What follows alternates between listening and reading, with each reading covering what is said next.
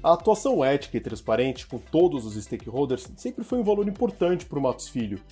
Desde nossa fundação, estamos comprometidos em pautar nossas iniciativas internas e externas em princípios íntegros e em conformidade com as melhores práticas de mercado. Com o crescimento do escritório e a diversificação da nossa atuação, é fundamental mantermos nossas práticas adequadas e atualizadas. Neste episódio, reunimos os sócios Renato Portela e Marcelo Mansur e a diretora da área de desenvolvimento humano, Renata Maiorino, para apresentar nosso novo programa de integridade. Nossos convidados também explicam de que maneira a atualização desse programa também é relevante para o negócio dos nossos clientes. Eu sou Ricardo Rosseto, bem-vindos a mais um episódio do Único. Bom, vamos começar a nossa conversa explicando aos ouvintes por que é cada vez mais importante para as empresas discutir temas relacionados à compliance e estruturar programas internos de integridade corporativa. Portela Mansur, vocês gostariam de começar? É, Ricardo, isso assim já está na agenda das empresas né, há muito tempo. Uh, agora, é, é, uma preocupação cada vez maior, porque uh, a gente tem visto aí uma atuação muito forte das autoridades no Brasil com relação ao combate da corrupção, especialmente, e isso preocupa muito assim as empresas de uma maneira geral, para elas se assegurarem de que os seus parceiros de negócio estão é, atuando de maneira ética, né, seguindo, cumprindo com todas as leis uh, e respeitando também os valores uh, daquela empresa, que normalmente são, que podem ser nossos clientes ou nossos fornecedores até, né. Então, acho que mostrar para pro, pro, os nossos clientes, fornecedores, parceiros de negócio, que nós é, atuamos de uma maneira ética, sempre preocupados com o cumprimento das leis, é algo uh, muito relevante, é, é, e especialmente no nosso setor, né, porque, feliz ou infelizmente, os advogados atuam uh, muito junto aos poderes públicos, né, e, e isso cria uma oportunidade aí, riscos grandes aqui para para situações de, de, de, conflito de interesses, situações de, de, até de corrupção. Então é muito importante aí que os advogados uh, demonstrem que atuam de maneira ética. Essa é uma preocupação que está presente aqui na nossa, no nosso escritório há muitos anos e a gente é, achou importante aqui revisitar. A gente percebe também que alguns escritórios têm feito a mesma coisa, têm aproveitado esse momento para também revisitar. E o que a gente fez foi realmente é, olhar para o que a gente já, já tem, né? E a, a, aperfeiçoar em alguns pontos que estavam merecendo algum tipo de aperfeiçoamento. Ricardo, reforçando esse ponto que o Renato comentou, é, eu, eu, daria essas duas, faria das duas perspectivas, né? Nós como Matos Filho, como prestador de serviço, ou seja, é, um agente é, que presta serviços uh, ao mercado em geral e na prestação desses serviços interage com vários públicos, inclusive o, o, o, os agentes públicos, e do outro lado como empresa em si. Eu acho como uma própria, como uma empresa do setor, uh, ele obviamente co, como recomendamos a nosso cliente, uh, nós fazemos aquilo que eh, nós geralmente indicamos. E a indicação nos tempos de hoje, e eu diria que não é de agora, porque esse programa existe já há um bom tempo, a gente está atualizando, é, é, de extrema relevância que qualquer empresa tenha um programa de integridade. Então, é, tem essas duas vertentes a serem consideradas é, no contexto dessa é, renovação do compromisso que o escritório está adotando. Perfeito, Mansur. Gostaria de aproveitar essa oportunidade para que trouxéssemos um histórico para os nossos ouvintes sobre de que maneira o Matos Filho trabalha com esses temas como ética e transparência com seus diversos stakeholders. Como nossas relações com esses públicos são pautadas por esses valores desde a nossa fundação? É, Ricardo, isso está no nosso DNA há muito tempo. Né? É, o escritório é fundado em 1992 e a gente sempre prezou pela ética e o respeito e a solidariedade. Eu me lembro de iniciativas que a gente tinha no passado. É, muitas vezes, acho que a iniciativa, e acho que a gente vai ter oportunidade de falar sobre isso, para o público interno. né, do, do, da ética, do, do, respeito e da solidariedade. E a gente foi com o tempo olhando que isso não é só para o público interno, é na nossa prestação de serviço, nessa onda que o Renato mencionou, é, da necessidade de se adequar às novas regras e ter programas é, robustos de integridade. Então, eu diria que ele está no escritório desde 1992, e eu estando aqui desde 95, eu pude acompanhar várias iniciativas do escritório voltadas tanto para o público interno, como eu disse, num primeiro momento até mais, como agora para o público externo, é, valorizando esses três pilares que a gente chama é, de ética, respeito e solidariedade. É um ponto interessante que eu acho que vale a pena relembrar é que o escritório é, é talvez o único, se não ou um dos poucos aí que uh, publica os, os, a sua receita, né, os seus números. Uh, a gente já vem publicando na forma dos nossos relatórios anuais informações aqui sobre a performance do escritório há alguns anos, eh, não tenho aqui de cabeça eh, desde quando, mas eh, eu percebo assim quando a gente conversa, inclusive os clientes ficam muito surpresos com, com isso, e também outros escritórios, é, acho que enxergam nisso talvez uma aspiração até para um exemplo, né? Mas eu acho que a, a gente ainda é talvez o único, se não uh, um dos poucos, se não o único escritório que, que faz esse tipo de divulgação. É, e, e, na forma do relacionamento, assim, eu queria destacar também uh, a, a, forma como a gente vem é, atendendo a pedidos de clientes uh, que, que, que têm o dever aí de, uh, ao selecionar os, o seu advogado, uh, verificar se aquele advogado, aquele escritório é, é, tem um programa de compliance considerado efetivo. Então, a gente costuma receber uma série de questionamentos de clientes e, de uma maneira geral, a gente sempre consegue responder a todas as dúvidas dos clientes e dá as evidências aí de que nós temos um programa. Então, acho que é muito satisfatório a gente ver, uh, de um lado, que os clientes estão uh, uh, fazendo a sua lição de casa, porque muitas vezes nós, quando ajudamos o cliente a colocar de pé o seu programa de compliance, é, a gente recomenda que eles façam isso, a gente está vendo que eles fazem isso, inclusive, com, conosco mesmo, e, e, e, nós não temos problema nenhum em responder as informações que são solicitadas. E também quando nós é, demandamos serviços de terceiros, como é o caso, às vezes, de trabalhar com é, é, correspondentes, despachantes ou outros, outros prestadores de serviços, a gente tem a preocupação também de que esses fornecedores ah,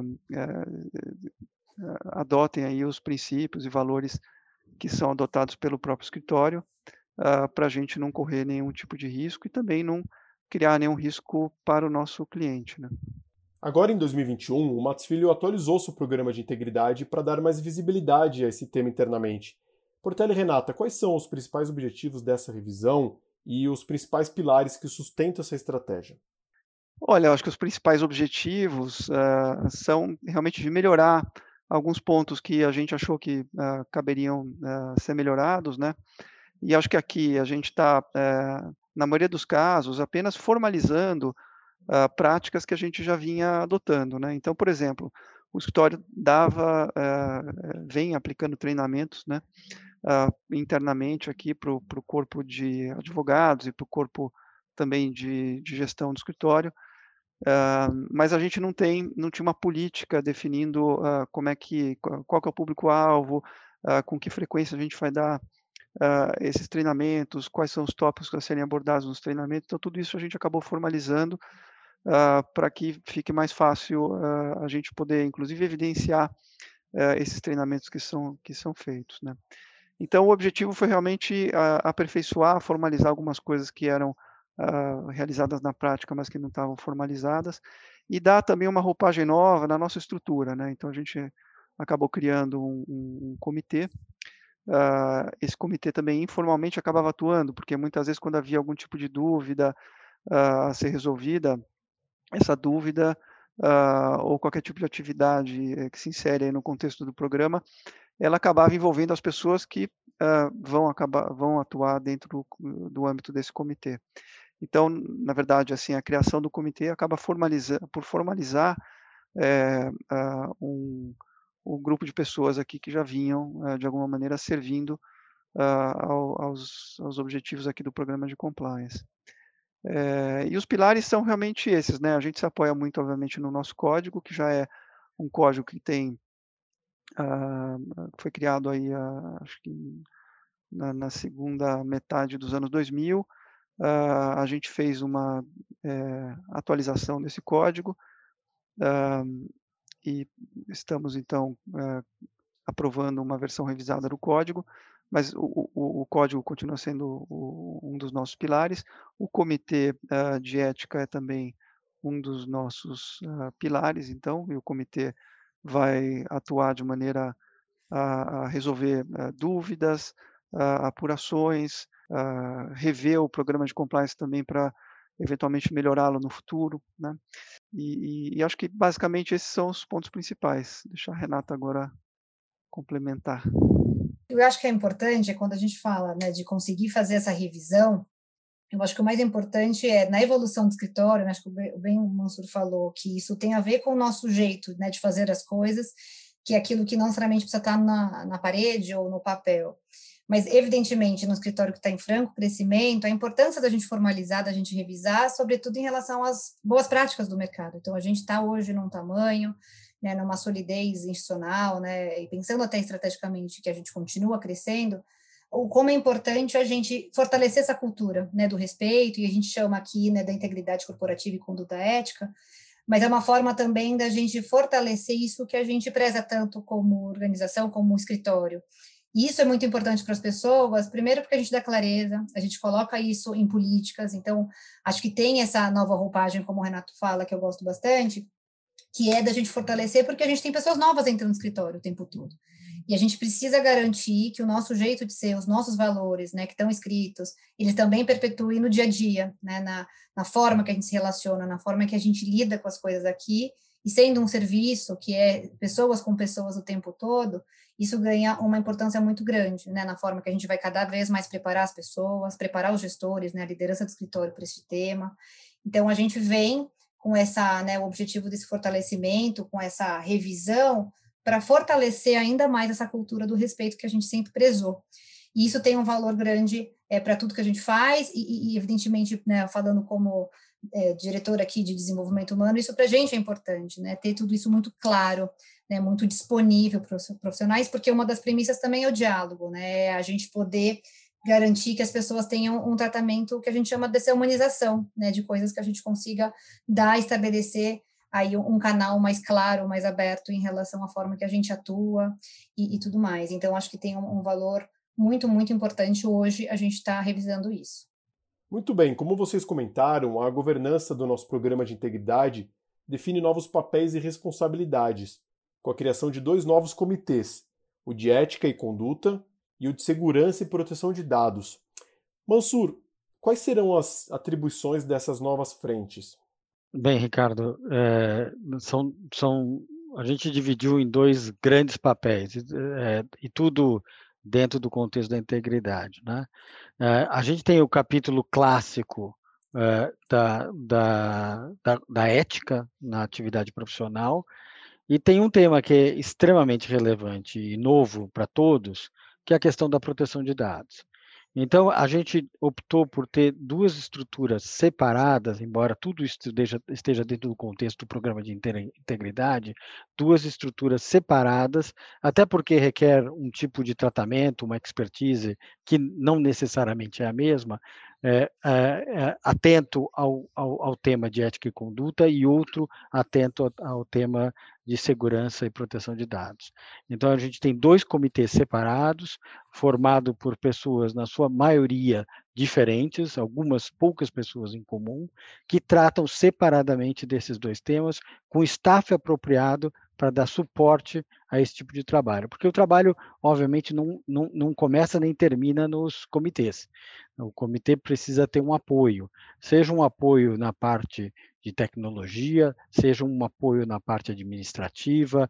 Lembrando que quando a gente fala é, de ética e conduta, a gente fala da ética e conduta dos profissionais da área técnica, dos advogados, dos estagiários, a gente fala de ética e conduta do, da, da, do pessoal administrativo, na contratação de terceiros, é, na terceirização, eventualmente contratação é, de serviços externos que o, contra, o, o, escritório tem, o escritório contrata serviços externos, seja no seu core business, né, na atividade jurídica, como a contratação de um correspondente, mas também para sua atuação na, na, de infraestrutura, uh, seja prestador de serviços de armazenagem de dados e assim por diante. E por falar em armazenagem de dados, a gente tem outro, a, a outra esfera, que é a esfera de proteção de dados. E a proteção de dados, ela não está necessariamente limitada à proteção de dados de é, profissionais do escritório, que é, que é a primeira fonte de preocupação, que é onde tem mais dado pessoal, mas também obviamente, dos clientes e, e prospects e, eh, e, pessoas com quem a gente tem contato. E aí a gente vai desde a área financeira, que pode ter dados pessoais, até a área de marketing. Então, esse é basicamente uma estrutura. Então, é uma estrutura que começa por um comitê, mas não, não se restringe ao comitê. O comitê tem os seus grupos de apoio que estão esparramados por várias áreas do escritório, porque não é uma área, não é um departamento, é, é uma área de atuação uh, que a gente chama de prática, e não é um departamento da administração, seja o financeiro, seja o marketing, seja gestão de pessoas, é, que, que trata do tema. Todos tratam do mesmo tema, todos tratam do tema é, é, ética e conduta, e todos tratam do tema proteção de dados. Em níveis diferentes, é óbvio, mas é responsabilidade de todos, atribuição de todos estar atento a, esse problema, a, a esses pontos, é, sob esse guarda-chuva desses dois comitês. É, os comitês, se eu puder complementar aqui, eles têm realmente essa atribuição de garantir a aplicação das normas internas que, que estão sendo é, atualizadas ou uh, criadas em alguns casos, né? É, então, o, o comitê uh, tem como atividade permanente verificar se aquelas, aqueles controles uh, que, que, foram uh, criados, estão refletidos nessas normas internas, se eles estão sendo efetivos né, na prevenção uh, dos problemas eh, e riscos que a gente endereça aqui nessas políticas, eh, e quando não estiverem sendo efetivos, propor alterações. Né? Eh, o objetivo principal realmente é garantir que tudo aquilo que está no papel está sendo efetivamente aplicado. E o, os comitês, eles têm é, então, uh, um, um, uma, ele, eles comunicam dentro do escritório com os, os, órgãos internos de governança, né, propondo uh, alterações quando necessário, direcionando as outras áreas para fazerem uh, as atividades que têm que ser feitas. No final das contas, é realmente um, um novo, são novos órgãos, instâncias assim internas que vão se ocupar aqui da, da garantia de que aqueles programas estão sendo devidamente aplicados. Né? Até para complementar, eh, Ricardo, é, aí falando muito da perspectiva do escritório, a formação do comitê é exatamente o que o Renato está falando. Quando a gente olha na perspectiva dos profissionais, é, quanto maior fica uma organização, isso cada vez fica né, mais difícil, é, o canal, é existir, saber que existem aí, né, então, o comitê que vai deliberar, que vai discutir temas, e que tem a ver com a governança, né? Quanto mais clara essa governança de como as coisas estão chegando, estão sendo discutidas para os profissionais, né? Falando de todas as esferas, de todos os cargos, isso é muito importante, porque é, é, talvez seja a dúvida é como que essas coisas acontecem. Então, vai dando credibilidade, vai dando e vai reforçando aí né, a, os grupos responsáveis por temas dessa, né, dessa grandiosidade aqui no escritório. É, e o que, que, tem, quando a gente fala né, de tudo isso que a gente tem colocado né, na perspectiva de melhorar a cultura, e isso reflete no ambiente de trabalho. Né, isso reflete na forma que as pessoas elas entendem, né, o, o, né, como que elas se relacionam, como elas, elas entendem as regras, né, as políticas, o que é certo, o que é errado dentro daquela organização, daquela cultura. Então, isso é muito importante para os profissionais, porque embora algumas coisas sejam óbvias da, da relação né, que se tem ali entre as pessoas, é, existem questões claras, né? Então, eu falo, é clareza, é, é, direcionamento. Um outro ponto que é importante é a capacitação, a gente falou isso né, dos treinamentos, então a gente vem preparando e, e absorvendo os temas aqui, capacitando cada vez mais todos para lidar com esse assunto. O Mansur falou isso, não é um assunto de um comitê, um assunto de um gestor, esse é assunto do escritório. Todo mundo ganha um protagonismo, ganha uma importância nesse tema, porque todos nós fazemos esse ambiente, né? Então, para mim tem muito a ver com o ambiente de trabalho, tem a ver com as relações humanas aqui dentro, tem a ver com diálogo, tem a ver como a gente vai vai olhar para esse tema. Então, complementando só, eu acho que toca muito nessa questão que é tão importante nas organizações, é o ambiente de trabalho, é o relacionamento entre as pessoas, né? O que, que a gente pode, o que a gente não pode. E, obviamente, reforçando os valores sempre, e aqui no nosso caso é de perpetuar essa, essa cultura de respeito, né, de integridade corporativa que a gente sempre fala. Aproveitando essa sua fala, Renata, qual é a importância de termos a ouvidoria e canal de denúncias e como essa plataforma garante um melhor gerenciamento dos riscos internos? Bom, ter um canal é uma evolução né, de, uma, de uma organização, aqui no caso o escritório, né, pensando internamente, a gente criou esse canal e ele reforça aí, né, ele está com uma nova roupagem nesse programa, só ganhando mais o um nome, então passa a ser um canal de ouvidoria e canal de denúncias, que é aquele, aquela porta de entrada, é essa transparência que a gente precisa ter para que as pessoas saibam que ela tem ali um sistema, um programa para colocar suas questões, né, garantindo aí a apuração.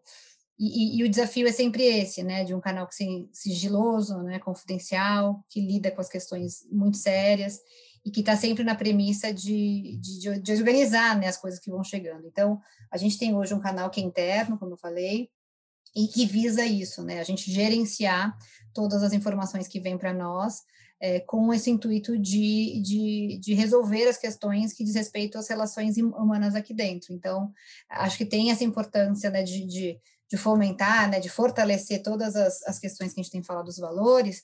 Então, esse canal, ele é um símbolo, é uma importância. Evidentemente, o que é importante no canal? As pessoas confiarem, entenderem né, a própria integridade né, de como vão lidar com a informação.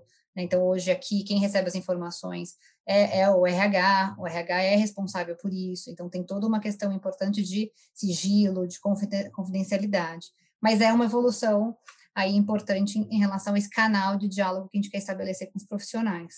Se eu puder acrescentar um pouco o que a Renata falou, é, eu, acho que tem um elemento importante de, desses canais é, que é a, previ, a, previsibilidade do direcionamento. Por quê? A gente, a gente não tem uma estrutura ad hoc. Né? É, não é que aconteceu uma denúncia, essa denúncia vai parar na mão de uma pessoa que a gente não sabe qual é. Ele entra pelo, ED, pelo DH por uma equipe é, muito restrita e já treinada a atuar nesses temas. E dependendo do tema, obviamente os temas que são atinentes ao comitê é, de ética vão para o comitê de ética, que é formado por três pessoas. Hoje, no momento, são três pessoas, podendo ser expandido para cinco. Então, a, a pessoa sabe que quem vai olhar o seu assunto são aquelas três pessoas. Havendo, inclusive, regra de impedimento é, e aí a gente tem um escalonamento para quem a, o tema vai subindo, se a pessoa ser investigada é inclusive um membro do comitê. Então a pessoa tem clareza de para quem vai a denúncia. Às vezes, muitas, muitas vezes, acho que esses programas, às vezes a incerteza assim, é, será que essa, é, essa denúncia que eu estou fazendo vai parar na mão justamente da pessoa que eu estou contra quem eu estou fazendo a denúncia, ou contra quem a, a, é, a, pessoa do comitê tem um relacionamento muito próximo, ou vai parar na mão de uma pessoa que tem um, um relacionamento muito próximo. Então, a gente tentou, é, com a melhor técnica possível, é, é, tratar de todos esses temas para dar a maior tranquilidade possível de que o processo é, primeiro, sigiloso, e, e segundo, é, é, imparcial, né? é, seguro, imparcial, e que você tem é, é, todas as regras pré-estabelecidas de forma que a gente vai evitar ou evitará né, qualquer forma casuística de se decidir a questão. Mansur, eu sigo aqui com você. Eu gostaria de entender se o nosso novo programa de integridade tem alguma relação com os chamados critérios ESG. Ricardo, eu acho que tem tudo a ver. Eu acho que se a gente pegar, tal, talvez o, o, elemento E, talvez seja o mais distante, mas se a gente pegar o S e o G, que é o social e governança, é, eu acho que a gente vai ver vários elementos aqui presentes. Vamos lá. Vamos começar pelo governança. Eu acho que isso é um ponto que eu acho que já foi falado aqui. O escritório é um escritório institucional. E como um escritório institucional, onde a instituição é, é, é, é, tão importante, às vezes mais importante do que as pessoas, a gente tem que dar muito valor aos órgãos dessa governança. E a gente tem aqui várias regras internas de como essa governança é, é, se processa. desde eleição para sócio-diretor, eleição para membros do comitê executivo e para as várias funções ou outras funções que a gente tem.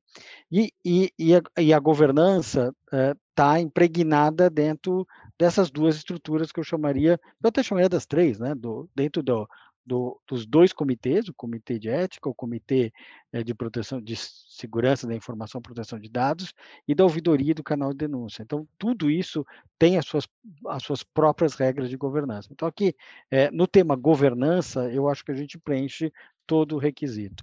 E o social, como eu falei para você, é uma preocupação desde o início, desde 1992, e, e cada vez vai, vem numa crescente. E isso só mostra que o social está dentro do nosso, do nosso DNA. E, e, e, acho que nada mais é do que, se você pega a linha a respeito, você tem uma, uma, uma, uma área dedicada, pessoas dedicadas, canais de denúncia dedicados a esse tema, é tratar as pessoas com respeito e dignidade. É dar a eles a oportunidade de falar com a segurança que os mecanismos, que a governança e que a estrutura dão para ele ter conforto em falar aquilo que ele acha que tem que ser dito. Eu acho que é, é, é com esses, é, é, esses pontos deixam assim, muito claro que o programa de integridade está extremamente alinhado uh, com o, o, os critérios ESG. Muito bem, agora uma última pergunta aqui para a nossa conversa. De que maneira a atualização desse nosso programa de integridade pode ser interessante também para o negócio dos nossos clientes? Posso uh, mencionar, talvez, uh, duas é, vertentes aqui, né? Acho que uma que é, é mas ambas assim, é, que é de assegurar, dar segurança aos clientes de que ao contratarem o escritório, escolherem o escritório para para representá-los, eles estão escolhendo um escritório que trata com cuidado aqui uh, do tema da, da, da, ética, né, da integridade. E, e aí acho que as duas vertentes são, acho que em primeiro lugar, de que o escritório não vai criar um risco uh, para os clientes, na medida em que respeita as leis, né? Então acho que a grande preocupação, uh, muitas vezes, dos, dos, nossos clientes é de ter um risco jurídico, né? Porque a legislação uh, brasileira, ela acaba é, criando aqui uma responsabilidade por atos que são praticados não só por empregados de uma determinada empresa, mas por terceiros que a representem. Então, um advogado uh, que eventualmente atua de maneira maliciosa, ao contrário à lei, poderia criar um problema para o cliente que contratou seus serviços. Né? Então, uh, o, o, cliente, ao saber que nós cuidamos desse assunto com carinho, que temos um programa de, de integridade efetivo, que já é um programa antigo, que e que se mantém atualizado uh, com o tempo, uh, tem essa segurança uh, do ponto de vista de risco jurídico. Agora, além do risco jurídico, existe também a questão da, da, da reputação né, e da imagem. Então, acho que também é interessante para os nossos clientes estar, estarem associados a escritórios que valorizam os mesmos princípios e ideais uh, que, eles, né?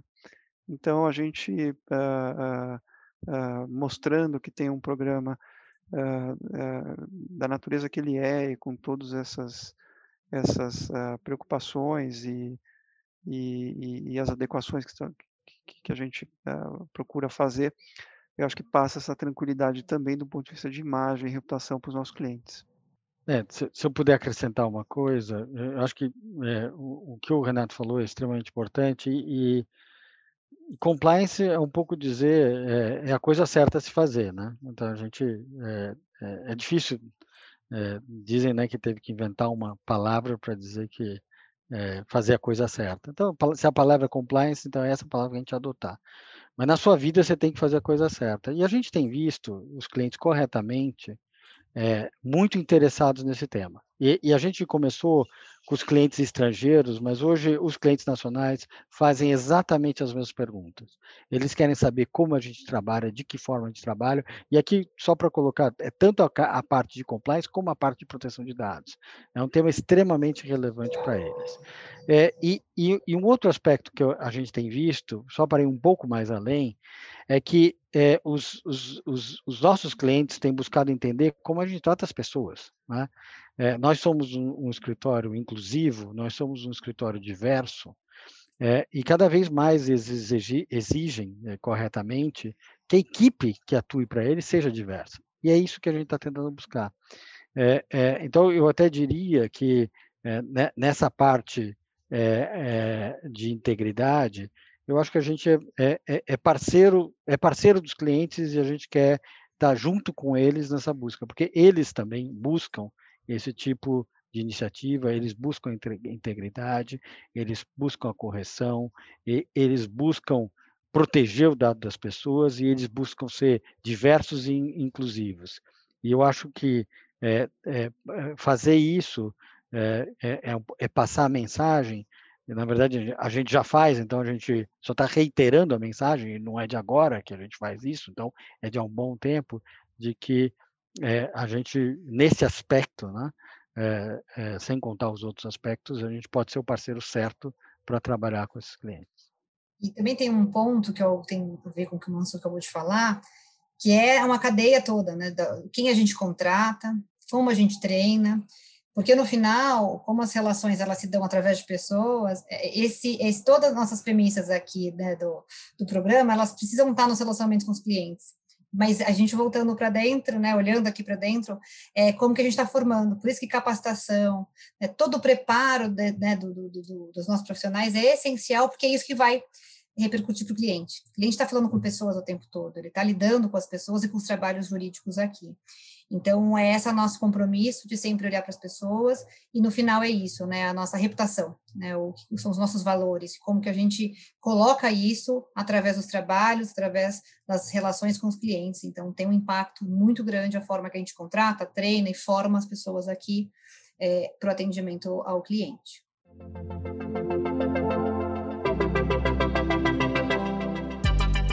Caros ouvintes, muito obrigado pela sua audiência. Para mais informações sobre o nosso programa de integridade, acesse o nosso site ou então o link no descritivo deste episódio. E claro, as análises e notícias mais relevantes para o dia a dia do seu negócio estão disponíveis no Único, o nosso portal de notícias. O endereço é matosfilho.com.br/único. Até o próximo episódio.